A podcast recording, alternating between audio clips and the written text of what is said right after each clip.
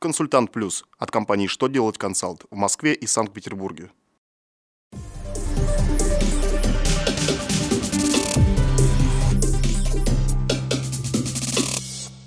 Добрый день! Для вас работает служба информации телеканала «Что делать ТВ» в студии Екатерина Ремезова.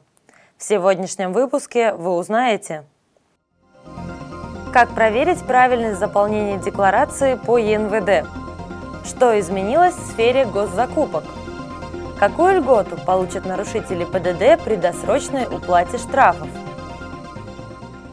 Итак, о самом главном по порядку – С отчетности за первый квартал 2015 года плательщики ЕНВД будут применять новую форму декларации по данному налогу. Однако уже сейчас Федеральная налоговая служба подготовила шпаргалку по проверке правильности заполнения новых форм.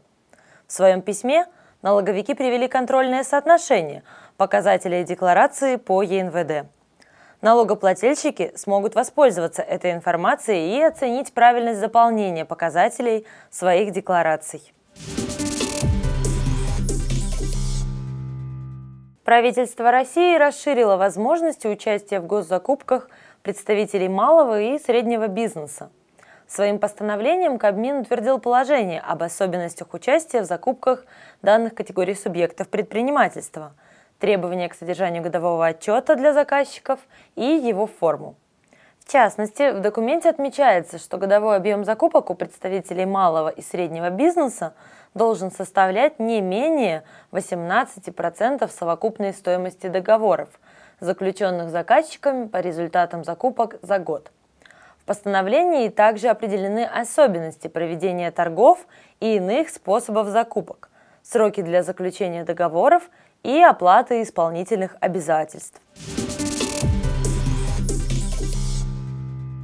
Владимир Путин подписал федеральный закон номер 437 ФЗ, который вносит поправки в административный кодекс в части взыскания штрафов за нарушение ПДД. Положениями документа предусмотрено, что нарушитель может рассчитывать на снижение вдвое суммы штрафа при оплате в срок не позднее 20 дней с момента вынесения постановления о его наложении. Закон вступит в силу с 1 января 2016 года. Следует учесть, что действие документа не распространяется на штрафы до 500 рублей.